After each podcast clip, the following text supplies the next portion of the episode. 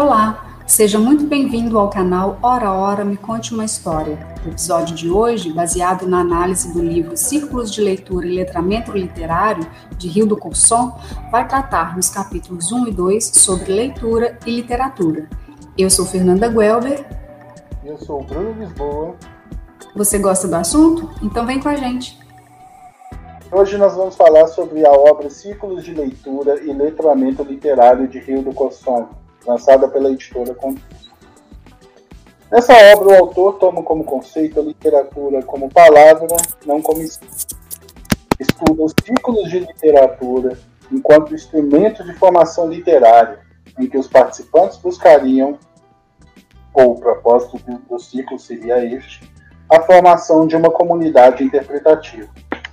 O autor acompanha por mais de 10 anos iniciativas de clubes de leitura nos mais diversos ambientes e, a partir da observação, traça um panorama teórico e metodológico para possibilidades de clube de, clube de leitura dentro e fora da escola como uma forma de letramento literário, para estimular tanto os professores a adotarem a prática, quanto os próprios interessados em desenvolver a leitura literária de forma consciente e formarem seus próprios clubes.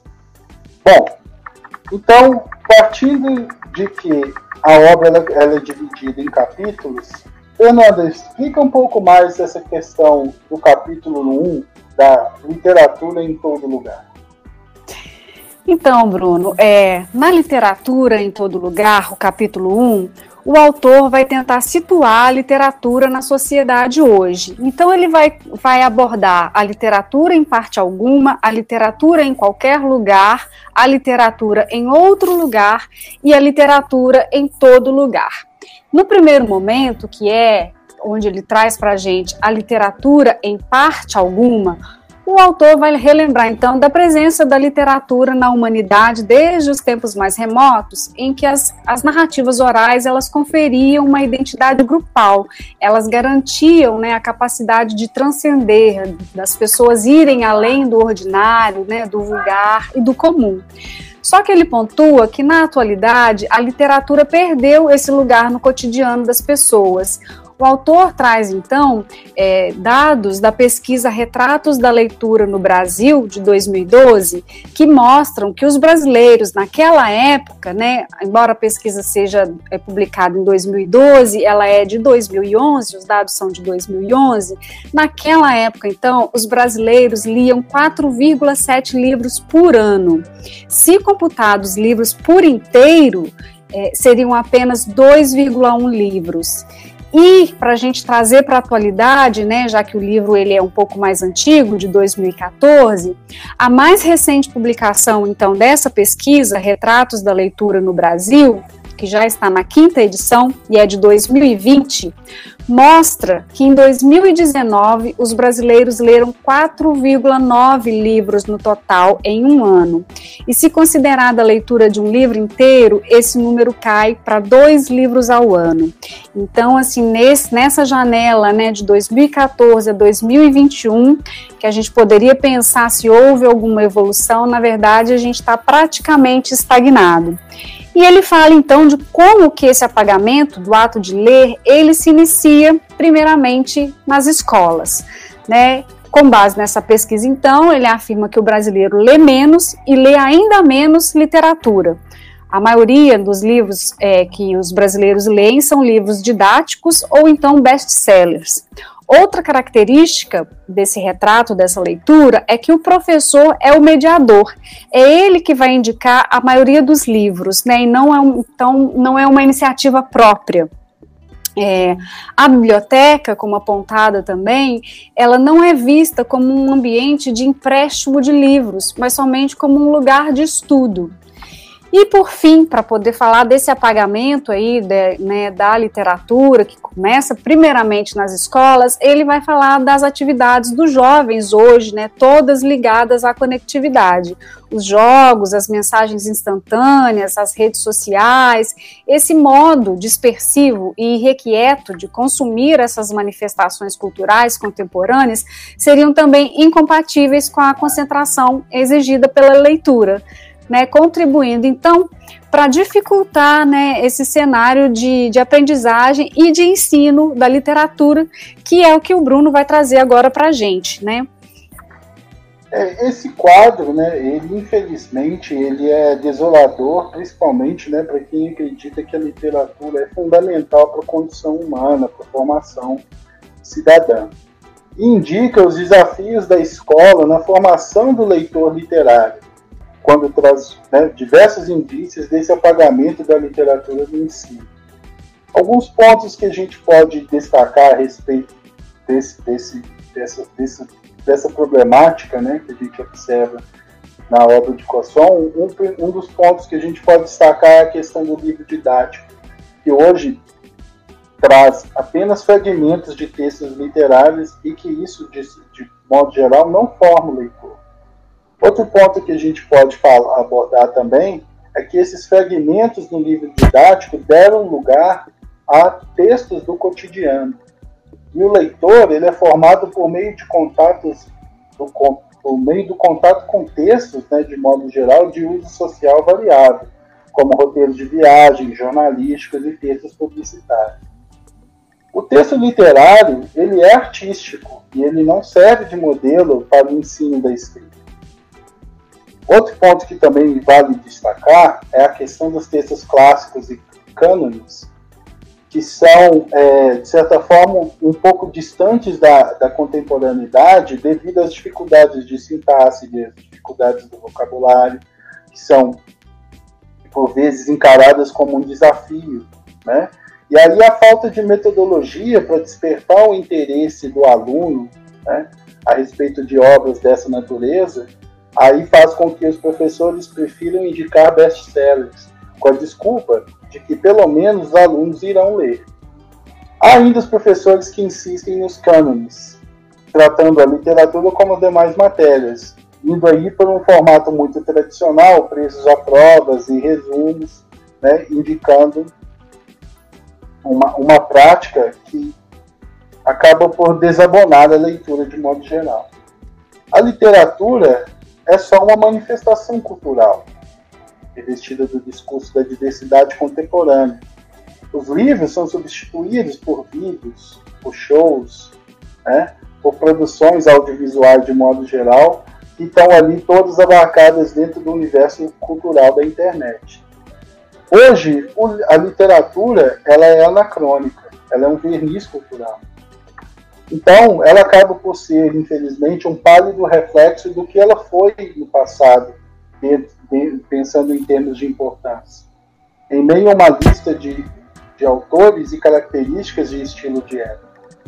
Dessa forma, tanto professores quanto alunos não reconhecem o ensino de literatura como prática para o letramento literário. Porém, a escola é responsável pela manutenção e disseminação de obras canônicas se não faz, a literatura acaba por desaparecer como locus do conhecimento.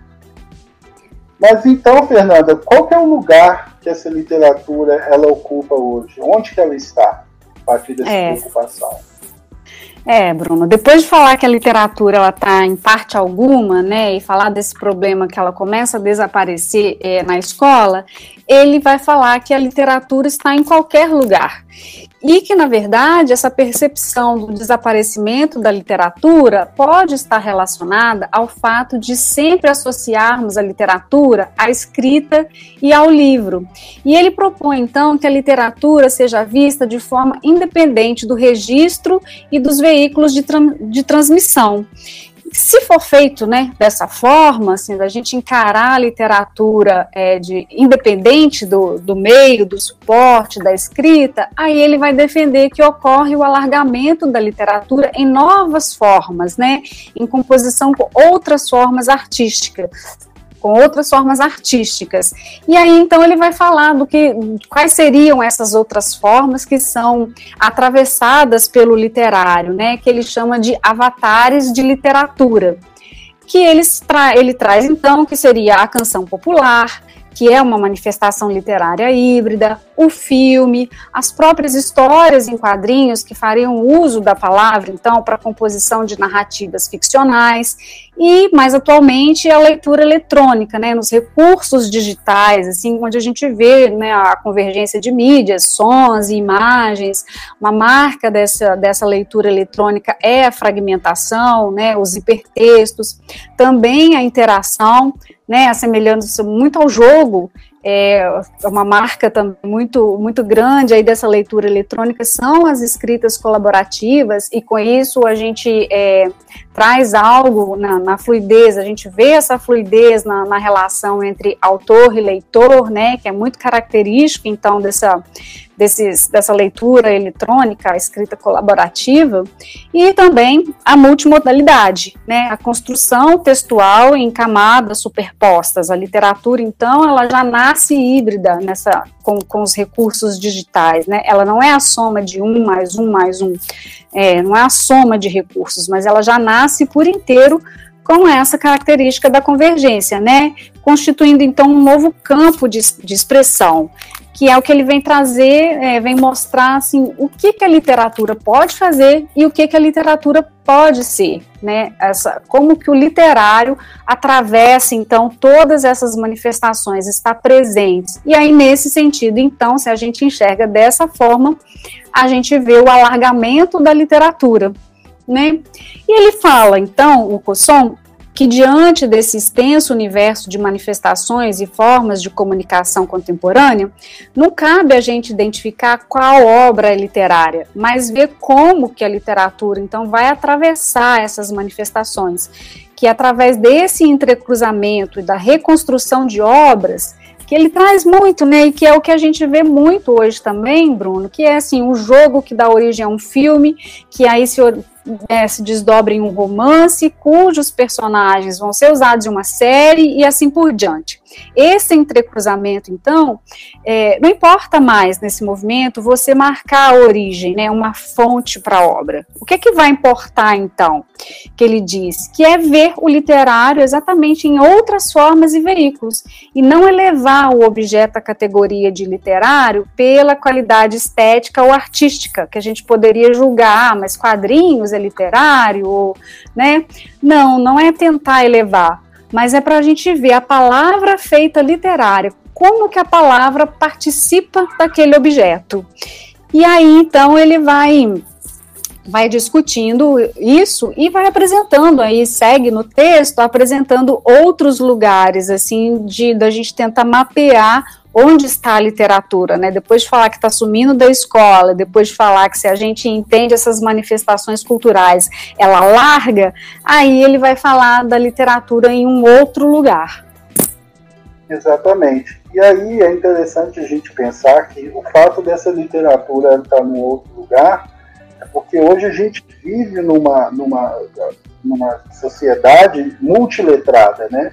Há um vínculo maior entre os vários estados da arte, de modo geral. Então, a, a literatura, para além daquele formato clássico né, do livro físico, ela está, na verdade, em outros lugares também, em outras manifestações. E que lugares são esses? Quando a gente pensa na internet, por exemplo, a gente pode pensar que a literatura está representada nos blogs, nas páginas de autores, nas comunidades de discussão, nos sites com várias traduções das mesmas obras, os fragmentos das obras para marcar contexto, nos sites de relacionamento, num texto com, ilustra com ilustrações em slides, ou seja, das mais variadas formas. E o uso da literatura canônica é interessante observar que ele hoje também, né, devido a essa nova, essa no, esse novo lugar que a literatura tem ocupado, ela hoje se faz presente, por exemplo, nos jogos de RPG, onde os jovens, por vezes, decoram obras inteiras, né, canônicas, e utilizam da mesma para jogar algum, algum, alguma, algum é, jogo de RPG. É o caso, por exemplo, citado pela, pelo livro do dentro do livro da obra do Cosson, o fato de que os jovens utilizam da Divina Comédia para poder é, fazer esse tipo de, de associação. Então, de modo geral, é, a gente pode pensar que a literatura ela está em outros lugares. E, e pensar dessa maneira faz com que a gente consiga o que antes era tido como algo que poderia estar fadado né, ao, ao, ao desaparecimento, ela está em outros lugares. Uhum. É, eu, que, eu acho interessante que, assim, né, nessa fase aí do, do texto, que ele fala literatura em outro lugar, eu acho que ele meio que defende que uma, uma maneira de ver, né, que ela, a literatura permaneceria como tal, só que em outros lugares. E aí ele vai arrematando, né, depois de em que parte que ela está, ele faz um arremate, assim, se ela está desaparecendo, ela está largando, ela é a mesma, mas só mudou de lugar, ele vai falar, então, que tudo depende muito do que é considerado literatura, né? Para a gente fazer essa análise, assim, de que literatura que a gente está falando, né? É, eu acho que entre essa questão da permanência da literatura na escola e suas formas de apropriação, ele fala que o que está em questão é o que é considerado literatura. E aí ele vai falar que existem duas possibilidades, que depende do que a gente leva em questão.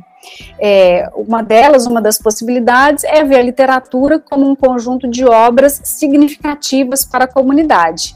E aí, nessa visão, é, a, a, literatura realmente estaria em processo de desaparecimento, uma vez que ela não é mais privilegiada nas escolas. E uma outra forma da gente ver é a literatura como uso de palavras para pensar mundos, que valem então aí essas transformações nas novas manifestações. E aí, então, a literatura estaria viva. Eu acho que ele faz um, um bom resumo aí, né, do, de tudo que a gente já falou até agora. Só que ele coloca que é, nessas duas perspectivas, né, elas não percebem, parecem antagônicas, mas elas não percebem que elas consideram a literatura como um produto, né, um livro, um filme, uma obra, um jogo, mas que essa não é a única forma da gente conceber o literário, que é possível também a gente conceber o literário a partir de uma visão de cultura. E aí, então, o Colson vai trazer o, Itamar Ivens Oar, que é um, um, outro pesquisador, que fala, né, na obra dele, Papers in Cultural Research, ele fala de, de duas formas de você ver a, a literatura no ambiente cultural, que seriam o ambiente, um, né, a cultura como bem e um outro ambiente a cultura como instrumento. Como é que, que isso funciona assim? Nessa cultura como bem, né? Então, enquanto bem, a cultura é valorável, ela confere prestígio, ela é um signo de status e existem instituições que vão determinar e assegurar é, o valor dessa cultura, né? E o acumulador de bem, então, dentro dessa visão, ele detém riqueza, que ela é, pode ser física ou simbólica. E aí é dentro dessa visão de cultura como bem que a gente tem, então, por exemplo, a constituição dos patrimônios e das heranças culturais de uma sociedade no, numa figu na figura do museu, por exemplo, né, como um poder sagrador, assim, dessa sociedade, dessa herança cultural. Já no ponto de vista da cultura como instrumento, né, ele vai falar, então, que são ferramentas que organizam o individual e o social. E elas podem, essas ferramentas, elas podem tanto ser passivas, né, de dar sentido ao mundo e a nós, como elas também podem ser ferramentas ativas, que são as formas como a gente agiria sobre o mundo. E hoje, então, ele fala dessa visão da literatura como produto, né? Que aí da, da, como essa literatura como produto, essa que a gente discute sobre a permanência e a circulação dela, ela estaria dentro dessa visão de cultura como bem. Enquanto essas, essas questões que discutem aí sobre a prática, os modos de ver, os modos de ler, essas novas manifestações, elas estariam relacionadas, então, à visão de uma cultura como ferramenta. E que novamente não importa assim a gente vê isso, né, vê a literatura desmembrada assim, ou como obra ou como função social mas o que importa é o uso que a gente faz desse conjunto, né? Como que esse conjunto se integra, se compõe. E aí é interessante, então, que ele mesmo costura, faz essa costura para a gente para ficar mais claro, né?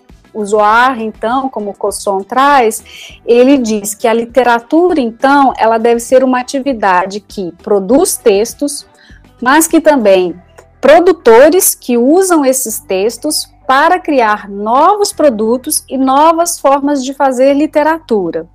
Também um mercado para esses textos e instituições que guardam, estabelecem o valor e divulgam esses textos. E consumidores que reconhecem os textos como tais. E, por fim, um repertório que alimenta a todos com palavras, imagens e modos de viver e interpretar o mundo. E ele fala então que é para a gente unir essas duas concepções de cultura para a gente conseguir é, se aproximar o melhor possível do conceito de literatura, né? A literatura como obra e função social, a literatura como bem e como ferramenta unir essas duas, essas duas concepções para a gente chegar o mais próximo possível do que o próprio Cosson é, entende o que é literatura e é importante a gente ter isso em mente, né? É, porque é o que ele vai, são conceitos com que ele vai trabalhar ao longo dos demais capítulos, né? E que é quando ele traz, então, para a gente é, a, o propósito do livro, né? De trabalhar sobre o, o, o tema letramento literário como construir esse repertório.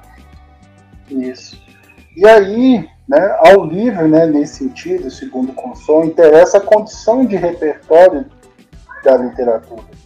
Então aí, no, no, final desse primeiro capítulo, ele começa a trazer qual vai ser a discussão maior do livro, que é, é pensar de, de, em construir maneiras de fazer com que esse repertório literário aconteça de forma, né, transforma, de forma transformada, negociada, individual e socialmente por meio do que se chama de letramento literário. O processo que é, envolve a apropriação da literatura enquanto construção literária de sentido. O, é, o Cosson também fala nesse, nesse capítulo que o letramento literário é um processo de apropriação dinâmico que pode ser individualizado, mas que requer a interação social. A apropriação não é somente de um texto, né, por si só, que vai ser materializado ali dentro do ambiente escolar numa, numa prova, basicamente, mas ela é essa construção social coletiva, né?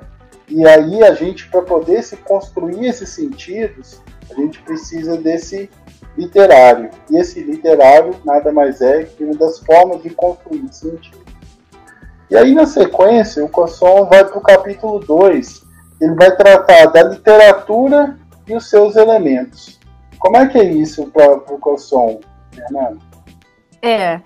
No capítulo 2, então, Bruno, que se chama A Leitura e seus Elementos, né, depois de definir o que ele entende por literatura, que sem, sem levar em consideração somente o que é escrito, mas a palavra é, como literário atravessando todas essas manifestações, o Cosson, então, ele vai definir para a gente assim, o que, que é a leitura. Né? Depois de, de, de considerar a literatura, vamos ver então o que, que ele entende por leitura e quais são os elementos da, da leitura. O, o Cosson vai, vai dizer, então, é, ele vai trabalhar no capítulo 2 com uma concepção de leitura como um diálogo. E ele defende que esse diálogo ele se processa por quatro elementos que compõem o ato de ler, né? Que seriam então o autor, o leitor, o texto e o contexto. E afirma que todo ato de leitura começa com uma pergunta. Então, o Coulson começa a discutir o valor da leitura na sociedade, né, da, da, questão da alfabetização. Ele fala que saber ler, por exemplo, é, é mais do que garantir um lugar na faculdade, é mais do que conseguir ler uma placa de ônibus. Ler é um poderoso fator de inclusão social. E ele vai defender assim essa, essa concepção de leitura que ele tem, é, usando né, alguns teóricos, essas teorias da leitura que ele vai trazer para a gente, ele vai eleger é, essa visão da leitura como um diálogo. E para isso, então, a base teórica que ele vai usar é a do Bakhtin, né, com o dialogismo, que, que prega que o diálogo é a base de toda a comunicação verbal, né, o enunciado como elo dessa comunicação verbal. que vai relacionar tanto os enunciados anteriores quanto os, os posteriores nesse processo de interação social aí que o Bruno trouxe para a gente aí em cima do letramento literário. É, outra base teórica também é, que o, Poisson traz é o Willem Flusser, que fala que a literatura é parte de uma grande conversação mas ele diferencia né, é, o que seria uma, uma conversa fiada e uma conversação autêntica. E ele vai se basear também no conceito de multiletramento, para defender essas concepções de cultura aí, que seria o processo pelo qual a gente se apropria do mundo, reconhecendo então esse caráter multifacetado da língua e essa, essa multiplicidade é, dos meios de comunicação que é o que o Bruno vai trazer agora um pouquinho mais para a gente, dessas teorias da leitura, então, ou da, né, da literatura, é, para tentar definir o que, é que seria ler, né, de acordo, então, com essa base teórica aí que ele defende. Isso. E aí, no caso, o Cosson, ele, ele trata essa questão das teorias da, da leitura ou literatura através de quatro eixos, né? O primeiro deles, ele fala que ler é produzir diálogos por meio de uma conversa. E pode ser qualquer conversa, desde a mais banal, trivial, até que travamos com um poema, quando descobrimos no arranjo poético das palavras o que julgamos ser a tradução exata do que sentimos ou do que pensamos. Um outro ponto, ele trata que ler é um diálogo que se faz com o passado, uma conversa com a experiência dos outros. Por exemplo, tanto numa conversa recém-iniciada com a leitura de um texto filosófico de 2.500 anos atrás, cuja voz se mantém viva pela leitura, pelo diálogo que estabelecemos com as suas ideias, né? É essa ponte que é estabelecida entre o passado e o presente. Outro ponto que é, que é colocado também dentro dessa teoria é que ler é um diálogo com o passado que estabelece laços entre o leitor e o mundo e os outros leitores. A leitura, nesse sentido, ela é a leitura compartilhada, né? que faz parte de uma comunidade, onde aí, a partir do momento que essa leitura é compartilhada, juntos se determina o que ler e o que deve ser lido. Então, e com isso, a leitura torna-se uma competência social. Não há conhecimento sem mediação da palavra e da sua interpretação. E aí, como último eixo aí, a gente pode citar também que ler em síntese é produzir sentidos através de um diálogo, uma competência individual e também social. Uma produção de sentido que envolve o que Cosson chama aí de quatro elementos: o autor, o leitor, o texto e o contexto.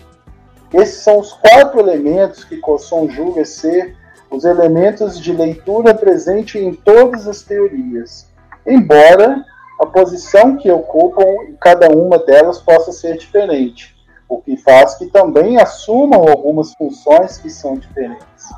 Né? Mas aí, nesse sentido, como é que isso funciona, por exemplo, quando a gente linka isso no ato da leitura, Fernando? É, o Bruno, o Cosson vai falar, ele define então, é, primeiro ele define o que, que seria o ato de leitura, para depois ele colocar esses quatro elementos nesse ambiente da leitura, né? Porque aí a partir é, desses elementos, é, o ato de ler, ele, ele pode ter uma característica diferente. O Cosson traz então que o ato da leitura, numa perspectiva tradicional, o autor expressa algo em objeto, que é o texto, que será assimilado pelo leitor em determinadas circunstâncias, que seria então o contexto. Se a gente pega então para analisar é, o ato de ler, é, olhando, tendo é, o autor no centro, né, que ele fala que essa é a prática comum das escolas, a gente vai buscar o que o autor quis dizer. E aí a gente tem o controle da interpretação sobre o que o autor disse sobre determinado assunto. Então, nessa perspectiva do autor como centro, ler é ouvir o autor, é ouvir a voz do autor. É, e que é, acaba sendo às vezes um pouco desestimulante, né, Bruno? Assim, que a gente vê muito nessas interpretações de texto, assim, é não, mas se você não me disser o que o autor quis dizer exatamente, quem pode dizer o que o autor quis dizer, né? É, é meio desestimulante um pouco assim. É, se a gente vai para uma outra perspectiva, né, de ter é, o texto no centro do ato de leitura, então a gente vai tentar compreender o que o texto diz, desde a, a, as, as, questões mais elementares, que seriam, né, a, seria a decodificação mesmo, saber ler, até reconhecer a estrutura e a retórica, assim, né, num nível mais complexo. Então, nesse, nessa perspectiva, ler é analisar o texto com todas as suas camadas, né, sonoras, o léxico, a imagística. É, já numa perspectiva, assim, do leitor no centro, é, ele vai dizer que é na transação entre o leitor e o texto que o sentido se dá que o texto ele já ele sequer resistiria sem o leitor, né? Sem o leitor, o texto seria simplesmente tinta no papel. É, e a elaboração do sentido trazido pelo leitor, é, pela sua experiência de vida. E é interessante ver aí também que nessa perspectiva a gente tem um pouco, já que é o leitor que confere sentido, a gente tem aí então um pouco o apagamento do, do papel do autor, Sob essa ótica, ler, então, é construir o sentido do texto. E, por fim, analisando aí o último elemento do ato da leitura, se a gente tem o contexto no centro, ele vai dizer, então, que nunca é o indivíduo sozinho. Né, que atribui é, sentido ao texto. Né? Como ler, então, o que ler, quem ler, vai depender desse contexto, né? esse, esse esse momento histórico, social, é que vai apontar para a gente é, qual leitura vai ser realizada e quais são, até mesmo, as leituras possíveis de um texto. Então, nesse sentido, ler é compartilhar os sentidos de uma sociedade. E aí o autor vai, vai defender a necessidade, então, da gente combinar a presença desses elementos num processo único e contínuo, tal como o circuito de leitura que ele propõe. Né, é, que pode ser então expresso numa teoria de leitura conciliadora, que vai superar essas, essas visões segmentadas, é, integrando então todas as possibilidades de leitura. Isso acho que é é, é, facilmente assim da, né, da gente identificar, é fácil a gente identificar, por exemplo, dentro de um círculo de leitura para a gente gerar uma, uma, uma, interpretação, configurar um sentido ali, não dá para a gente olhar só para o texto ou só para o autor. E, e, o que eu acho interessante é que dentro de um círculo de leitura, não sei da sua experiência, Bruno, é que assim, como a gente tem várias pessoas com várias vivências ali dentro, de repente um vai trazer exatamente isso, esse olhar do texto, o outro vai trazer o, o é, olhar do leitor, o outro vai trazer o, o que o autor quis dizer, e, e, você vai tendo com isso, esse letramento literário vai se dando, né, a partir da experiência de cada um, e a gente vendo como, para que lado que cada um olha no texto, né, como que ele vai conferindo sentido. É muito interessante, então, e por isso ele vai falar, de, vai propor é, essa o letramento literário via escola, né, Bruno? Que é o que você vai trazer aí para a gente agora. É, e essa, essa questão é interessante, né, porque por vezes essas leituras elas são complementares porque elas não, elas não se anulam, né, de modo geral. Elas ajudam, a, por vezes, a entender ainda mais um, determinados aspectos de, de uma obra e de como ela se insere dentro daquele contexto social o qual a, a obra se então, o, o, o, autor defende a complementariedade entre essas abordagens. Né? A partir da, da oposição entre ler e estudar, ao propor que as escolas incorporem aos, ao ensino procedimentos, estratégias capacidades ao ato de ler para alargar as práticas de letramento e leitura escolar, sabendo né, das potencialidades que a mesma tem. Mas afinal, o que é leitura hoje? para Roxane Rojo, o ato discursivo que leva o leitor a relacionar um texto com outros em uma situação de réplica sempre aberta a novas contribuições. É, e aí, para a gente encerrar essa parte, o que, que você acha, Fernanda, nesse sentido?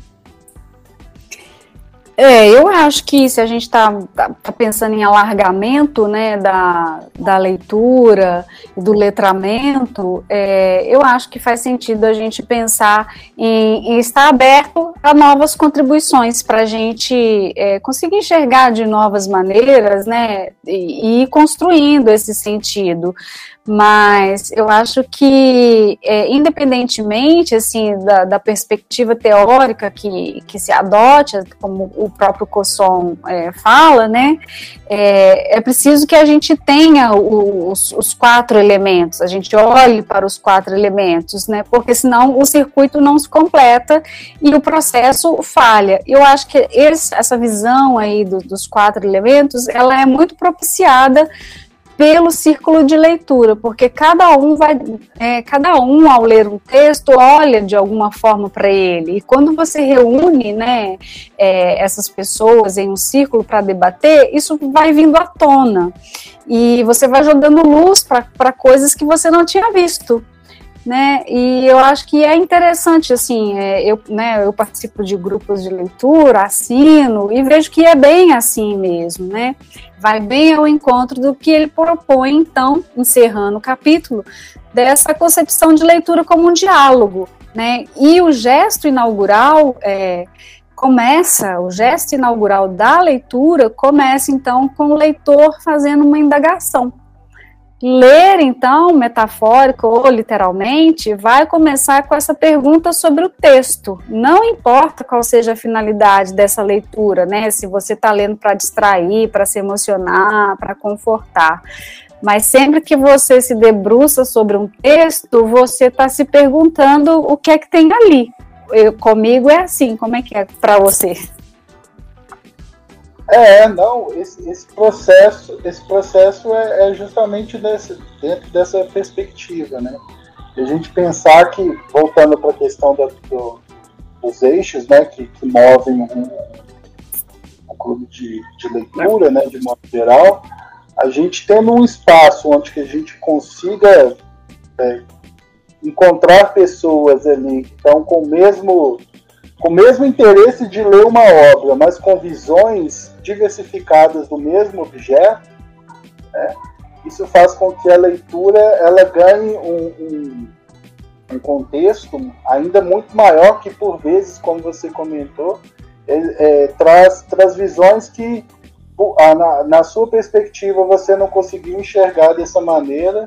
E aí aquela visão ali que, que um, um outro par traz para você, ela surge de maneira complementar e faz com que a obra se torne, por vezes, até maior do que você imaginava a partir da, da, sua leitura individual.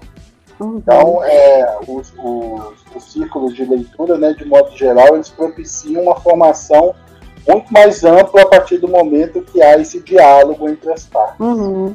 É, porque você não compartilha só texto, né? Você compartilha contexto também. E com isso você vai ampliando a sua visão de mundo, né? Construindo novos sentidos, que eu acho que é muito isso, assim, que ele quando ele faz essa, ele traz essa oposição aí do que ler e estudar, né? Ler seria basicamente você só, só decifrar códigos, né? Mas quando você pega a, por meio de um círculo literário, você tem a oportunidade seria então de estudar essa obra, né? Porque é a partir dos elementos que cada um traz e só esse, esse, essa, essa possibilidade do encontro para o diálogo é, já é muito rico, né? É, é, Inaugura-se assim uma nova forma de saber, né? Você está constituindo ali um novo saber a partir dessa pergunta que você faz para o texto.